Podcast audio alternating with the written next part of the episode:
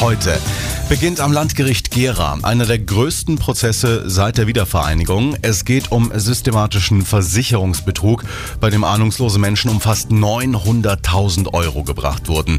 13 Angeklagte sitzen im Gerichtssaal. Landeswelle-Reporter Michael Schemert, dafür musste das Gericht extra umbauen.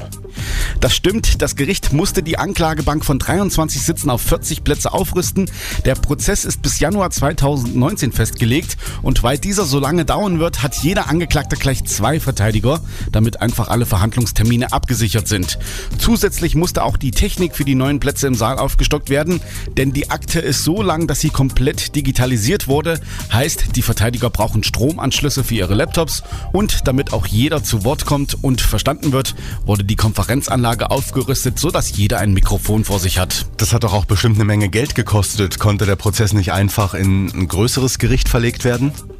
Also die Aufstockung hat rund 10.000 Euro gekostet, aber ein Umzug wäre noch teurer geworden, hat mir Pressesprecherin Silke Holland-Moritz vom Landgericht Gera am Telefon gesagt. Grundsätzlich ist das Landgericht Gera für solche Prozesse ausgestattet und wenn man sieht, äh, in welchem Umfang tatsächlich jetzt wirklich Umbaumaßnahmen erforderlich waren, wäre es mit Sicherheit deutlich teurer geworden, wenn man jetzt Räumlichkeiten hätte anderweitig anmieten müssen. Aber wir sind dann also auch für die Zukunft eben für solche Verfahren dann besser ausgestattet. Also auch eine Investition für die Zukunft, damit man für größere Prozesse gewappnet ist. Vielen Dank, Landeswelle-Reporter Michael Schemert. In Gera beginnt heute ein Monsterprozess. Die Angeklagten sollen von 2009 bis 2012 mit Versicherungsbetrug ihren Lebensunterhalt bestritten haben. Insgesamt haben sie knapp 900.000 Euro ergaunert.